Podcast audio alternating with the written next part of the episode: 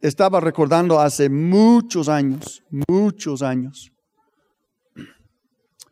cuando yo estaba apenas comenzando a caminar con Jesús en la cárcel, que yo vi un día, yo estaba sentado un día afuera, donde los reyes estaban, y vi un negrito. Y en Estados Unidos hay, uh, no, no es puro racismo, pero hay racismo, especialmente de donde soy yo. Y en la cárcel, uh, olvídalo. Racismo, pero claro, y, y sin, sin pelos en la lengua. Pero eh, eh, yo estaba sentado, nuevo cristiano, y vi un negrito pasar y, y, Dios me habló muy claro. Y Dios me dijo, dile de Jesús. Era una de las primeras veces que recuerdo escuchando la voz de Dios tan claro en mi corazón. Y pues me levanté y fui con él y no, no recuerdo cómo comencé la conversación, pero yo, él negro, yo blanco, los dos malos, bueno, ex malo yo, todavía malo él, yo creo. Pero este, yo tenía que hablar de Jesús con este negrito, punto. Y le comencé a hablar de Jesús y aceptó. Y, marcó mi vida. Imagínense, casi 40 años después, todavía recuerdo, todavía recuerdo este día cuando Él pasó enfrente de mí y el Espíritu Santo me dijo, dile de Jesús. Y yo le doy, no siempre he obedecido al Señor, pero le doy gracias a Dios que aquel día obedecí al Señor y yo sé que Dios tuvo un mensaje para este muchacho. Amén. Ahora, cuando Dios mueve, nos mueve a hacer algo incómodo, era incómodo para mí. Yo no quería hablar con este muchacho, pero cuando Dios nos eh, mueve a hacer algo incómodo, no nos hace falta los pretextos. Yo recuerdo otra vez cuando yo era ya pastor y Dios me dijo que yo hiciera algo y no lo hice. Y hasta la fecha, como me gustaría tener la oportunidad de pasar y hacerlo, pero estas oportunidades no pasan. ¿Verdad? Es decir, que hay que obedecer a Dios en el momento cuando Dios nos indique que Él quiere que hagamos algo. Entonces, a veces, eh, y créeme que Dios lo va a hacer con algunos de ustedes, Dios nos pide que hagamos algo que para nosotros es difícil, por lo que sea la razón. Y tenemos mil razones por la cual ahorita no lo hago a rato. Dios, tú sabes que nosotros no hacemos esto aquí, lo que sea la, la la excusa, ¿verdad? ¿Cuántos han experimentado algo así similar?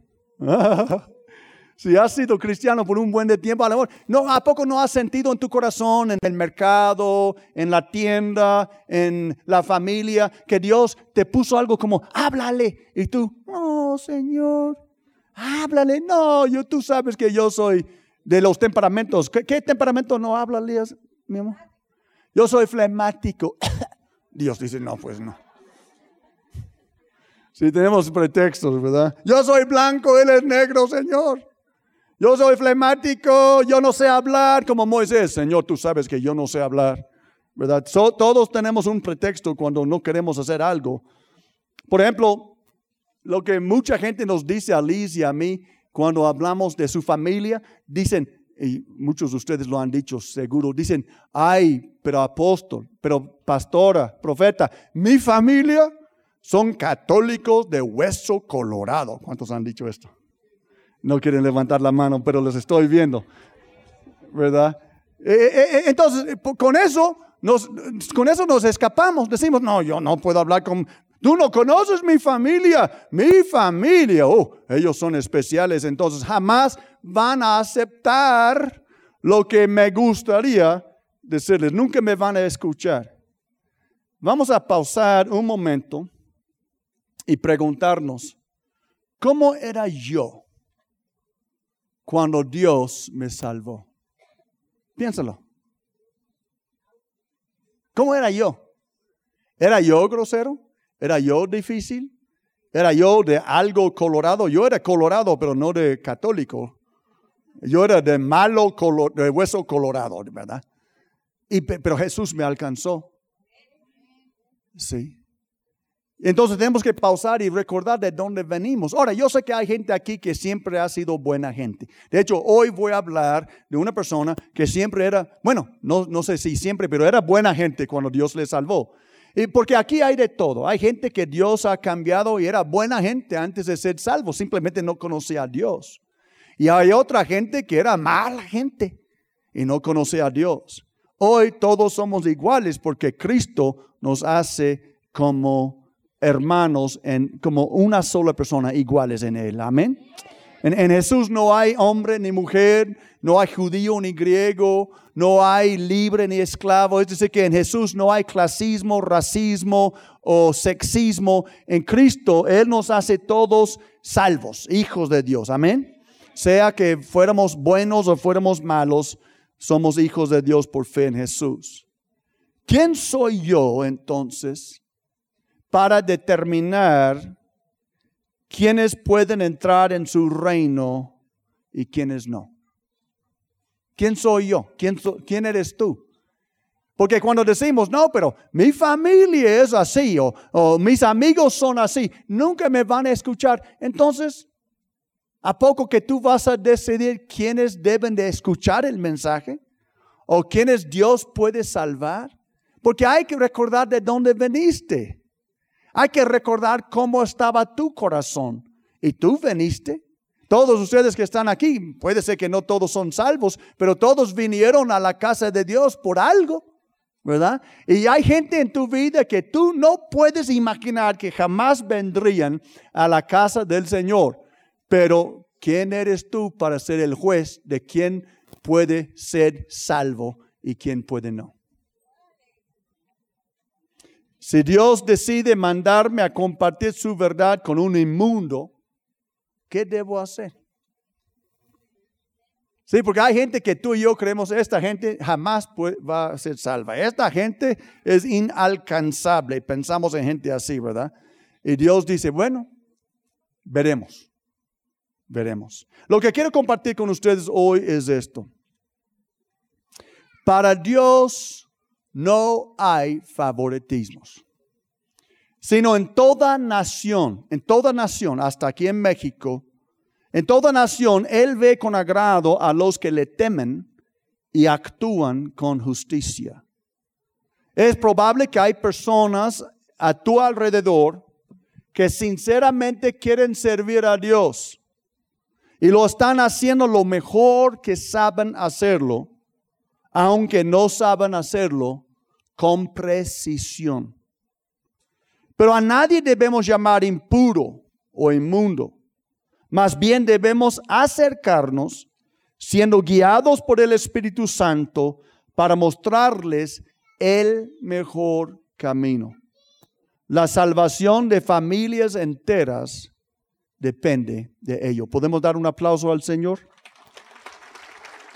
Hay mucho que recordar, pero vamos a verlo ahorita en la Biblia.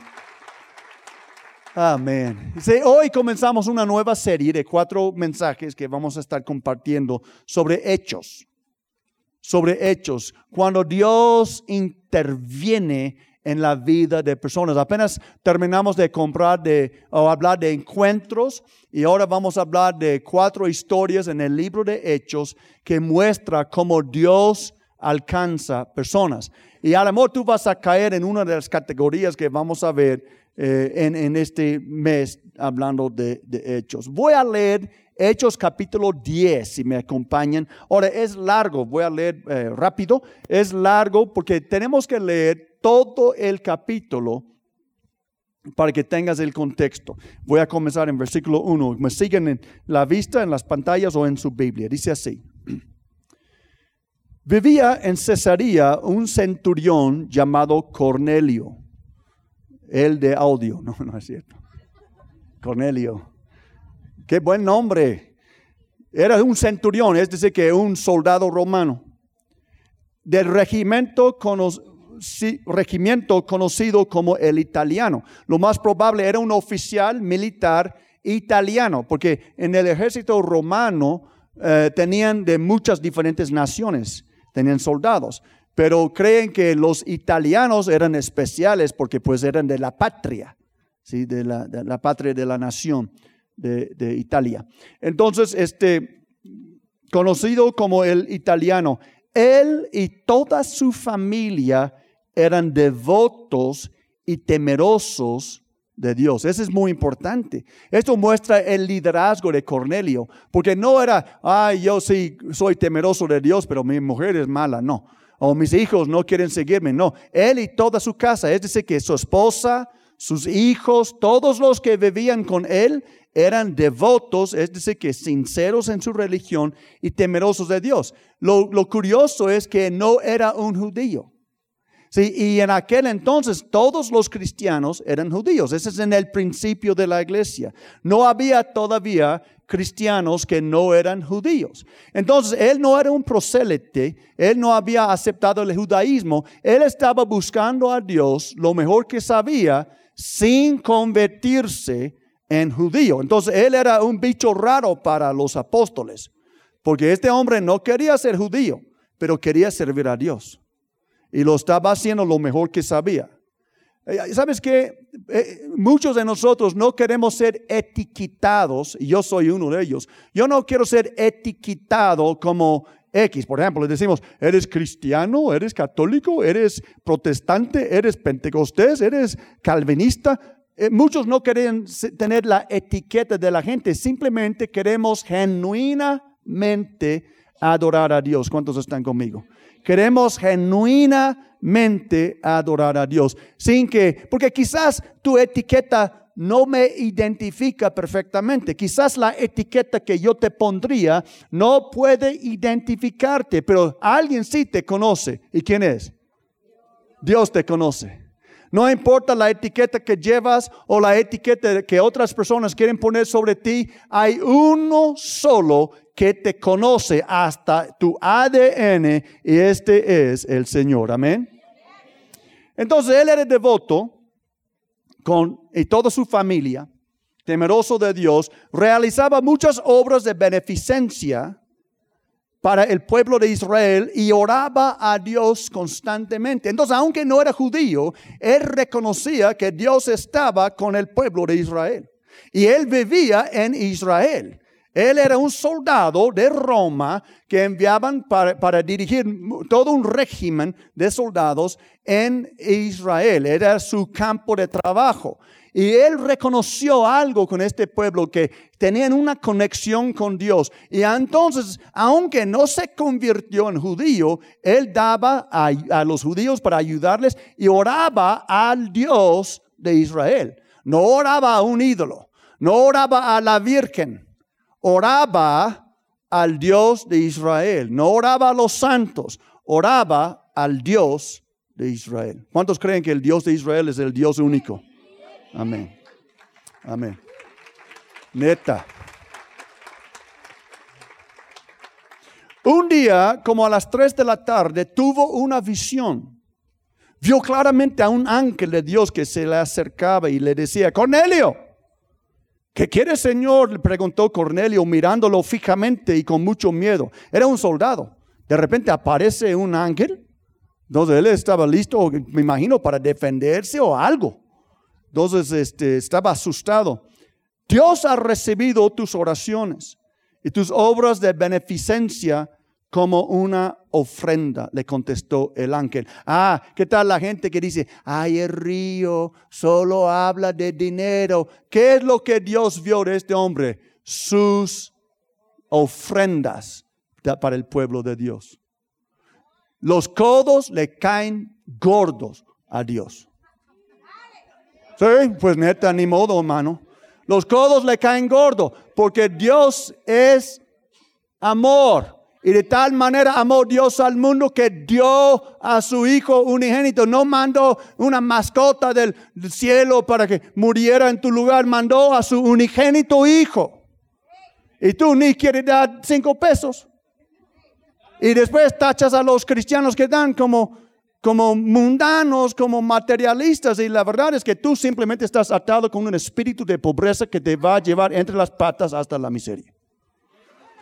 Amén, esto era profético para alguien.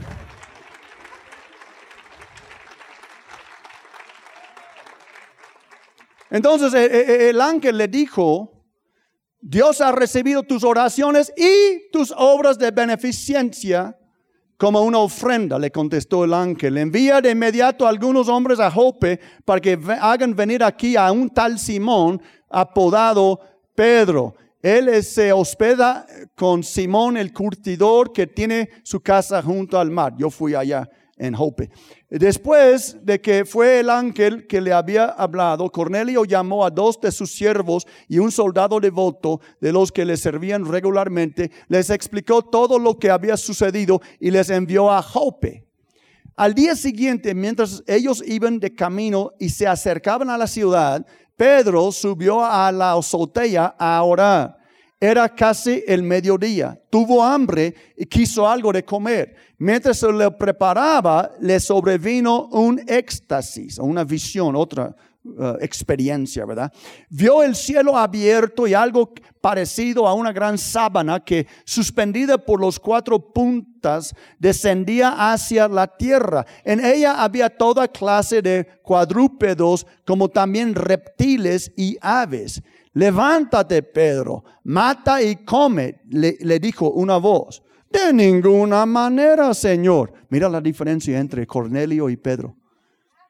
El ángel habla a Cornelio y él inmediatamente obedece. El ángel habla o Dios habla a este Pedro y él dice, de ninguna manera. Ese es el mismo que, le, que Jesús llamó Satanás una vez, pero en fin.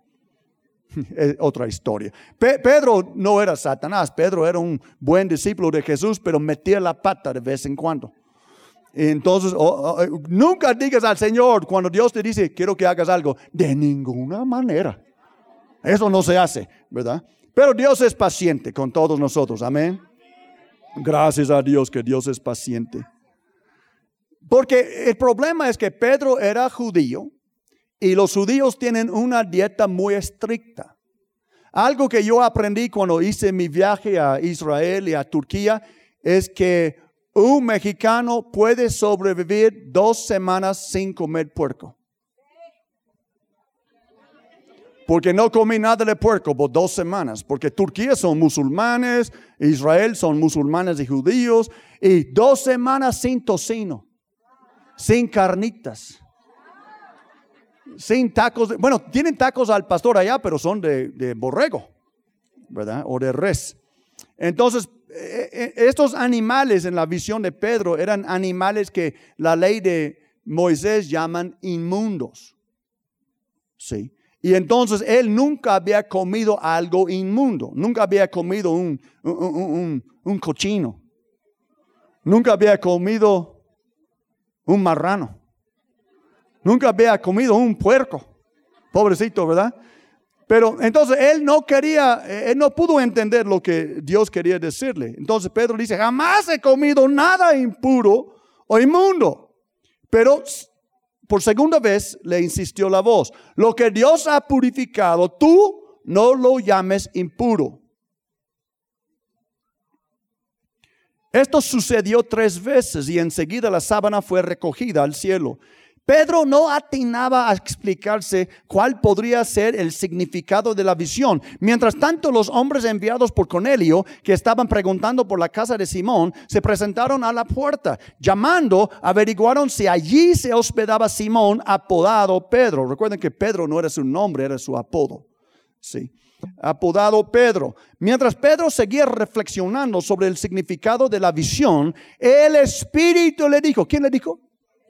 El Espíritu le dijo, mira, Simón, tres hombres te buscan. Date prisa, baja y no dudes en ir con ellos, porque yo los he enviado. Pedro bajó y les dijo a los hombres, aquí estoy, yo soy el que buscan. ¿Qué asunto los ha traído aquí, acá? Ellos le contestaron, venimos de parte del centurión Cornelio, un hombre justo y temeroso de Dios, respetado por todo el pueblo judío. Un ángel de Dios le dio instrucciones de invitarlo a usted a su casa para escuchar lo que usted tiene que decirle. Entonces Pedro los invitó a pasar y los hospedó, que era algo muy raro que él hospedó gente no judío en su casa, pero ya recibió una visión. Sí. Al amor, tú no quieres uh, acercarte o estar cerca de ciertas personas, pero quizás hoy Dios te vaya a dar una visión de lo que Él quiere que tú hagas para su reino. El día siguiente Pedro se fue con ellos acompañado con algunos creyentes de Jope. Un día después llegó a Cesarea. Cornelio estaba esperándolo con los parientes y amigos íntimos que habían había reunido. Al llegar Pedro a la casa, Cornelio salió a recibirlo y postrándose delante de él, le rindió homenaje. pero Pedro hizo que se levantara y dijo, ponte de pie, que solo soy un hombre como tú. E, esto, esto dice mucho aquí en esta historia. Algunos, los, los, eruditos no están de acuerdo. Algunos creen que simplemente hizo una, un homenaje que es común en el Oriente. ustedes han visto en las películas que los japoneses y los chinos, ¿cómo se hacen? Así, ¿verdad? Pero eh, eh, en aquel entonces, a veces hasta que se pusieron postrados delante de un rey, una persona muy importante, o Podría ser el otro, la otra opinión es que simplemente pensaba que Pedro era un tipo de Dios, algún, algún Dios, algún ser superior a la humanidad. Hemos visto en la Biblia que a veces cuando aparece un ángel, la gente quiere adorar al ángel y si el ángel es bueno, nunca acepta la adoración. Él siempre dice, levántate, levántate. Sí, porque Dios es el único que debe de ser adorado. Sí. Dios Padre, Dios Hijo, Dios Espíritu Santo, pero Dios es el único que debe ser adorado. Amén. Entonces Pedro le levanta, levántate, yo soy un hombre también como tú. Entonces él se levanta. Pedro entró en la casa conversando con él y encontró a muchos reunidos. Entonces les habló así. Ustedes saben muy bien que nuestra ley prohíbe que un judío se junte con un extranjero o lo visite. Ahora, la ley realmente no dice esto. Pedro está hablando de las tradiciones de los judíos. Sí, él está hablando de las tradiciones de los judíos, que era la ley para ellos. Entonces, ah, es, ojo con esto, porque Liz y yo hemos estado hablando de que algunas cosas que comenzaron como buenas prácticas se evolucionaron a llegar a ser prácticas contra Dios, malas tradiciones. Sí, entonces Pedro toda su vida estaba instruido por los rabís que enseñaba que en un judío no debe de comer con un gentil. Moisés nunca dijo eso. Pero esa es la ley que ellos estaban enseñando. Y yo, yo pregunto, ¿qué tipo de ley religiosa traes en la cabeza que no vino realmente de Dios? Y yo les puedo decir, por ser, de, ser, siervo de Dios por tantos años, he hablado, he hablado con tantas diferentes personas. Hay muchas personas que aman a Dios, que son piadosas, pero tienen ideas que, no, que Dios no vienen de Dios. Vienen de sus maestros, vienen de, sus tradiciones, pero no vienen realmente de Dios. Lo que viene de Dios está en la Biblia. Digan conmigo, lo que viene de Dios está en la Biblia. Amén. Ok, vamos a ver. Entonces, él dice, ustedes saben que nuestra ley no permite eso, pero Dios me ha hecho ver que no a nadie debo llamar impuro o inmundo. Entonces Pedro entendió la visión. Dios no estaba diciendo, cómate un chicharrón, Pedro. Dios no, no le importaba eso. Dios no le estaba hablando de su dieta. Dios le estaba hablando de Cornelio. Dios le estaba hablando de su esposa, de sus hijos, de su familia. Dios le estaba hablando de algo más importante. Qué fácil es malinterpretar lo que Dios te quiere mostrar. ¿Qué tal si Pedro salió de allá y dijo, vamos a la taquería muchachos? Dios ya me mostró que yo puedo comer tacos. Y Dios dice, yo no te estaba hablando de tacos, te estaba hablando de gentiles. Si no pierdas el mensaje. Ese es el problema con la profecía. No es que alguien no escuchó de Dios, es que malinterpretó a veces. A veces el profeta malinterpreta lo que Dios le está diciendo y lo saca por otro lado. Y yo me imagino a Dios diciendo, híjole muchacho, ¿cómo te ayudo? Ese no es lo que quería decir. ¿Sí? Entonces Pedro, gracias a Dios, entendió el mensaje. Por eso, Pedro dice, cuando mandaron por mí, vine sin poner alguna objeción. Ahora, permítanme preguntarles, ¿para qué me hicieron venir? Cornelio contestó, es un poco repetitivo, pero tenemos que verlo. Hace cuatro días a esta misma hora, tres de la tarde, estaba yo en casa orando. ¿Qué estaba haciendo? Hay que orar. De repente apareció delante de mí un hombre vestido con ropa brillante y me dijo, Cornelio, Dios ha oído tu oración y se te ha acordado de tus obras de beneficencia. Por lo tanto, envía a alguien a Jope para hacer venir a Simón, apodado Pedro, que se hospeda en la casa de Simón el curtidor junto al mar. Así que inmediatamente mandé a llamarte y tú has tenido la bondad de venir. Digan conmigo, tuvo la bondad de irse. Ahora estamos todos aquí en presencia de Dios para escuchar todo lo que el Señor te ha encomendado que nos digas. Pedro tomó la palabra y dijo, ahora comprendo que en realidad para Dios no hay, pueden decirlo conmigo, ahora comprendo que para Dios no hay favoritismos, sino que en toda nación Él ve con agrado no dice que son salvos. Dice que Él ve con agrado, ¿sí? Con agrado a los que le temen y actúan con justicia. Dios envió su mensaje al pueblo de Israel, anunciando las buenas nuevas de, de la paz por medio de quién? De Jesucristo, que es el Señor de todos. Ustedes conocen este mensaje que eh, se difundió por toda Judea, comenzando desde Galilea, después del bautismo que predicó Juan. Me refiero a Jesús de Nazaret, como lo ungió Dios con el Espíritu Santo y con poder, y como anduvo haciendo el bien y sanando a todos los que estaban oprimidos por el diablo, porque Dios estaba con él. Amén. Nosotros somos testigos de todo lo que hizo en la tierra de los judíos y de Jerusalén y en Jerusalén. Lo mataron colgándolo en, de un madero, pero Dios lo resucitó al tercer día y dispuso que se apareciera no a todo el pueblo, sino a nosotros, testigos previamente escogidos por Dios, que comimos y bebimos con él después de su resurrección. Él nos mandó a predicar al pueblo y a dar solemne testimonio de que ha sido nombrado por Dios como juez de vivos y muertos. De, Él dan testimonio todos los profetas y que, que todo el que cree en Él recibe por medio de su nombre el perdón de los pecados. Pueden darle gloria al Señor. Oh Dios mío. Gracias. He recibido perdón de mis pecados. Casi termino. Mientras Pedro estaba todavía hablando, el Espíritu Santo descendió sobre todos los que escuchaban el mensaje.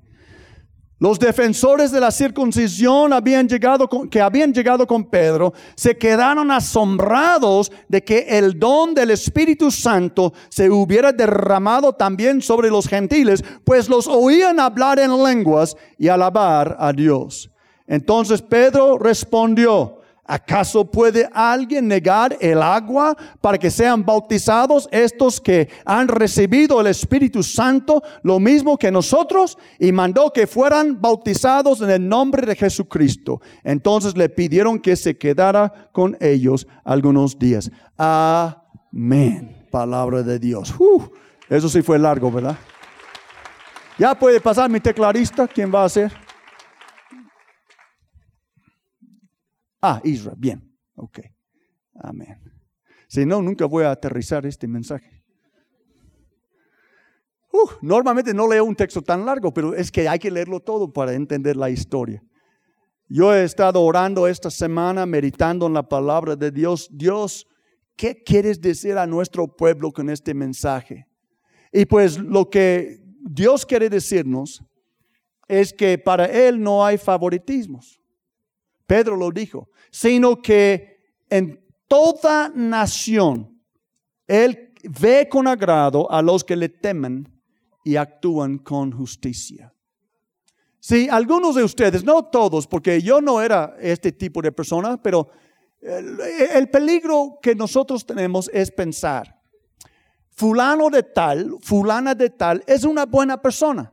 No roba, no es violenta, no es demasiado chismosa, es una buena persona. Y entonces, ¿para qué necesita cambiar su religión? Y, y, este Cornelio era una buena persona.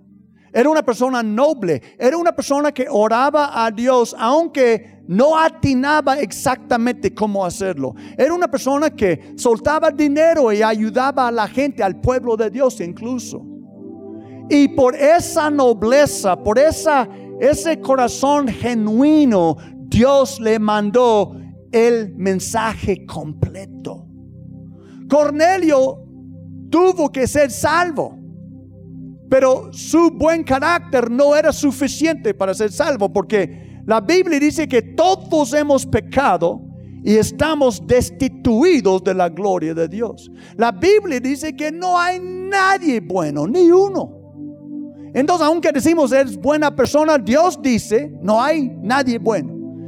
Es buena persona en comparación a mí. Es buena persona en comparación a ti. Pero qué bueno es si le pones al lado de Jesús. Pues no tan bueno, ¿verdad? Qué bueno eres tú si te pones al lado de Jesús. Sí, e-, esa es la ventaja, la ventaja de llegar a, a los pies de Cristo, bien mugroso, es que tú lo sabes. Pero lo que cuesta a la buena gente a veces es entender que su justicia, Dios dice, su propia justicia, sin, sin la, eh, la, gracia de Dios, sin, sin la sangre de Cristo, la justicia de la buena gente es como trapos inmundos delante de Dios. Porque al lado del santo, santo, santo, no hay nadie bueno.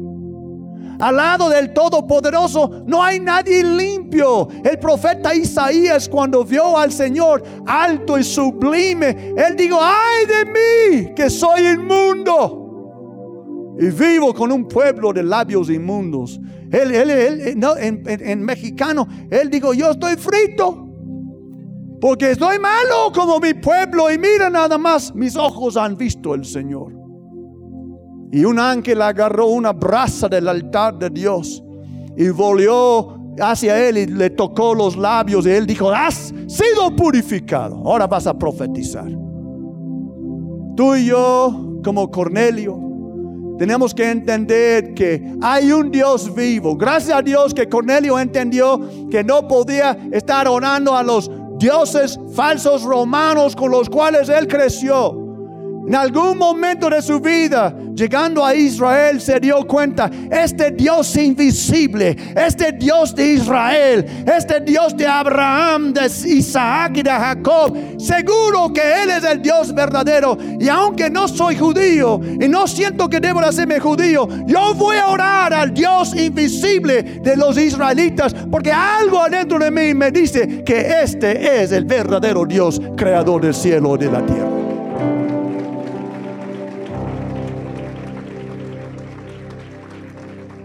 Si alguien, la gente que teme a Dios, atrae su atención.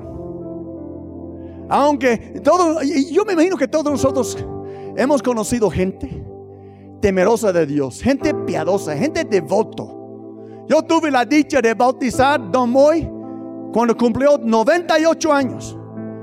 Y conocido como un hombre devoto, limpio, sincero. Y como Cornelio Dios vio que este hombre temía a Dios y quería servir a Dios. ¿Y qué hizo Dios? Dios le mandó el Evangelio de Jesucristo para que fuera salvo. Recuerdo don Ponchito, a sus 85 años le bauticé. Guadalupano de hueso colorado, como decimos. Hacía peregrinajes constantes, ahí están sus hijas hacía eh, eh, constante y su esposa, bueno, pero era don Ponchito que hacía todos los peregrinajes, ¿verdad? Panchito, no Ponchito, Panchito, Francisco. Y yo recuerdo cuando él aceptó a Jesús. Todos asombrados, su familia no sabía qué pensar. Mi papá, siempre tan devoto a la Virgen, siempre tan devoto a la iglesia, siempre tan devoto a su religión. Y pero sí, porque era un hombre sincero. Y porque era un hombre sincero y porque era un hombre que temía a Dios, Dios no le dejó en una religión falsa. Dios le envió el Evangelio de Jesucristo y creyó y fue bautizado y fue salvo. Y un día le voy a ver en la gloria con el Señor.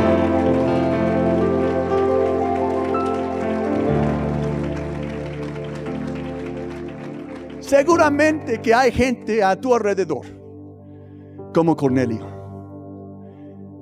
Los malos, esos son fáciles. Tú puedes decir a cualquier malo hombre, estás mal, tú sabes que. Vas al diablo si no te arrepientes. Sí, yo sé, yo sé. Ese sí es fácil. Pero es de la gente buena. Que Dios tiene que también intervenir sobrenaturalmente para que entiendan, hay un mejor camino que el camino que yo he conocido.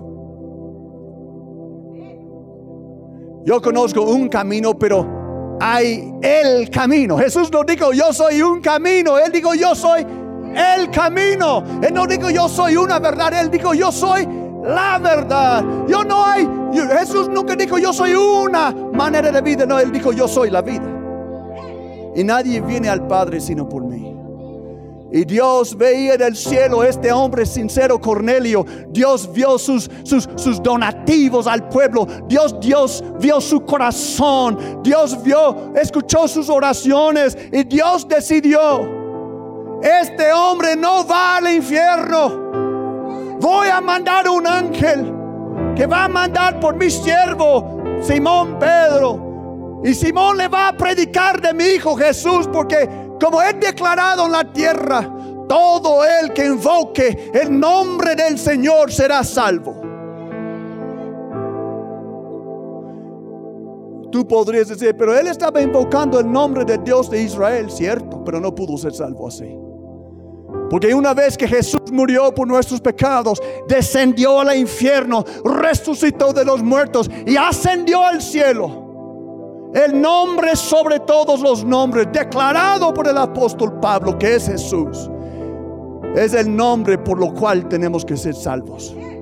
Pedro lo predicó cuando sanó por el poder de Dios el, el hombre este, lisiado. Es en el nombre de Jesús que este hombre está frente a ustedes hoy, sanos y salvos. No hay otro nombre dado a los hombres bajo el cielo por lo cual podemos ser salvos. Por eso créeme que no tengo nada contra mi padre y mi aba. Pero mi padre Yahweh no salva a nadie porque le invoca. Tienes que invocar el nombre del Señor. Cuando tú dices Jesús, los demonios tiemblan. Cuando tú dices Jesús, los demonios tiemblan. A nadie le molesta que tú dices que Dios te bendiga. Pero cuando tú comienzas a hablar de Jesús, los demonios comienzan a molestar. Porque ellos saben que es el nombre que el Padre le otorgó sobre todos los nombres. Y Cornelio tuvo que tener en su boca el nombre de Jesús para ser salvo. Por eso Dios mandó a Pedro.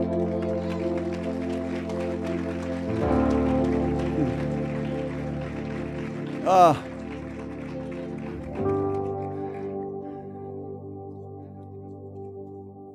Aquí está Blanca Estela, no quiero señalarte, pero la hija de Don Moy, tantas veces que yo fui a orar por su papá, bien católica, hasta que tiene un, un rótulo en la puerta, este hogar es católico.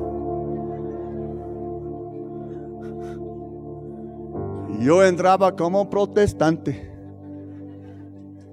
y oraba por su papá y le servía la Santa Cena y, oraba por su hija, las demás que estaban presentes. Y, porque eh, había una casa de gente como Cornelio, gente sincera, gente que amaba a Dios, pero les habían instruido mal. Y Dios determinó, pues no voy a permitir que terminen mal. Voy a enviar un mensajero que va a tener el nombre de mi hijo Jesús en la boca para que entiendan que Jesús es el único camino a la salvación. Podemos darle gloria. Dile gracias Jesús. Te revelaste a mí. Entonces, amados, a nadie debemos llamar impuro o inmundo, a nadie. Más bien debemos acercarnos siendo guiados por el Espíritu Santo para mostrarles el mejor camino. Por eso comencé hablando de gente que nosotros podríamos pensar que es incansable. esto. Pero no hay nadie que Dios no puede alcanzar. Buenos, malos, por igual, Dios los puede alcanzar. Y puede ser que tú vas a ser el Simón Pedro para alguien. Puede ser que, y, créeme que Pedro no fue nada más porque pensé, ahí hay un gentil que yo voy a guiar a los pies de Cristo. No, él fue por revelación del Espíritu Santo. Y lo que yo quiero animarles a hacer hoy es que digamos, Señor, yo no soy Pedro. A lo tú sientes como no eres nada, pero fíjate que tú puedes hacer algo. Si tú dices, Señor, aquí estoy, si puedes usarme a mí, si quieres utilizarme a mí, yo te digo de una vez que yo no voy a considerar a nadie que impuro, nadie inmundo. Yo no voy a decir que tú no puedes salvar a una persona. A donde me quieres enviar, envíame. Aunque si ponen la puerta, este hogar es católico. Lo que están diciendo es, cuidado, aleluya, con lo que vas a hablar aquí. Aunque, aunque te pongan, no recibimos, aleluya, lo que sea. Si tú vas llevado, guiado por Dios, tú vas como mensajero del Dios vivo. Y solo Dios sabe cómo va a utilizar tus palabras cuando siempre hables de Jesús. No hay nadie en Tlaxcala que Dios no ama. No hay nadie en Tlaxcala que Dios no puede alcanzar.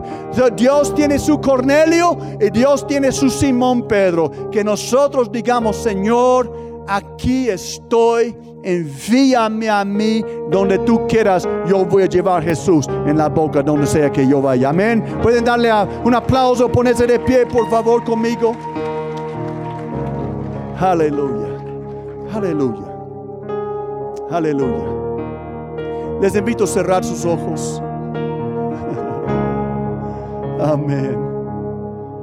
Le doy gracias a Dios el día que me, abrió la puerta Blanca Estela para entrar en su casa y ministrar a su papá y hoy ella también es salva.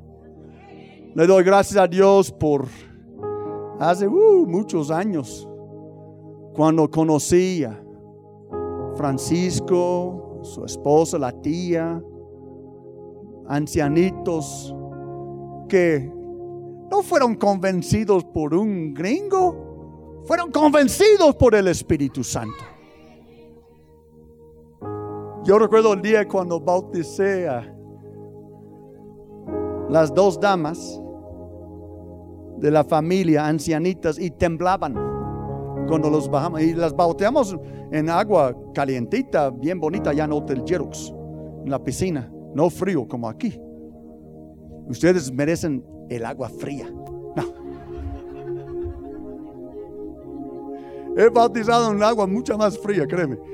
Y este, era todo lujo allá en Hotel Jerox, ¿verdad? Pero temblaban cuando las bajamos con mucho cuidado al agua. Yo recuerdo cómo, cómo temblaban. Pero qué valentía tenían.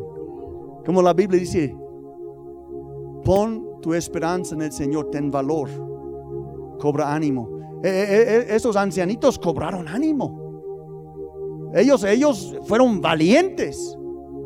Y no les importaba lo que los demás podrían decir de ellos. Ellos a sus 85 años de edad, más o menos decidieron, yo voy a hacer un cambio en mi vida. Voy a, ajustar mi camino a un camino, a el mejor camino, al único verdadero camino. Yo voy a creer en Jesús. Y voy a reunirme con Él un día y confesaron. Eh, fíjense que en dos semanas vamos a tener bautismos. Y este, porque ¿qué, hizo Pedro? Lo más pronto que eh, fue evidente que Cornelio y su familia creyeron porque comenzaron a hablar en lenguas. Entonces el apóstol Pedro dice, pues, ¿quién puede decir que no pueden bautizarse? Claro que sí. Entonces fueron bautizados él y toda su familia. Porque si tú vas a escoger a Jesús, Tú no puedes seguir a Jesús a tu manera. ¿Sí? No, no, no, no puedes seguir a Jesús a la católica. Sí, que es una sincronización de muchas religiones. Tú no puedes seguir a Jesús en tu propia religión, como mucha gente hace. Pues yo creo, pues yo opino, pues no importa lo que tú creas o lo que yo creo. Lo importante es lo que Dios diga. Y si yo quiero ser salvo, tengo que alinearme con lo que Dios dice de sí mismo, no lo que yo creo. Yo, yo, tengo que creer, claro, tengo que creer, pero tengo que creer la verdad, porque si creo una mentira voy a ser condenado por haber creído en una mentira. Sí, Cornelio creía muchas cosas, pero no creía en lo correcto hasta que Pedro llegó y dijo, es Jesús. Cornelio, es Jesús. Cornelio, es Jesús. Tú no puedes ser salvo orando al Dios de Israel. Es Jesús, el unigénito Dios de Israel. Es la manera de ser salvo. Y él lo creyó. Y el Espíritu Santo vino sobre él y lo transformó. Y yo quiero que tú y yo digamos, Señor, yo creo en este mensaje que ha cambiado mi vida. Y quiero llevar este mensaje a donde tú me digas. Yo hablaré a quien tú me digas. Y hablaré de Jesús. No hablaré de otra cosa. Porque entiendo que Jesús es quien salva. Muchachos, vamos a adorarle al Señor.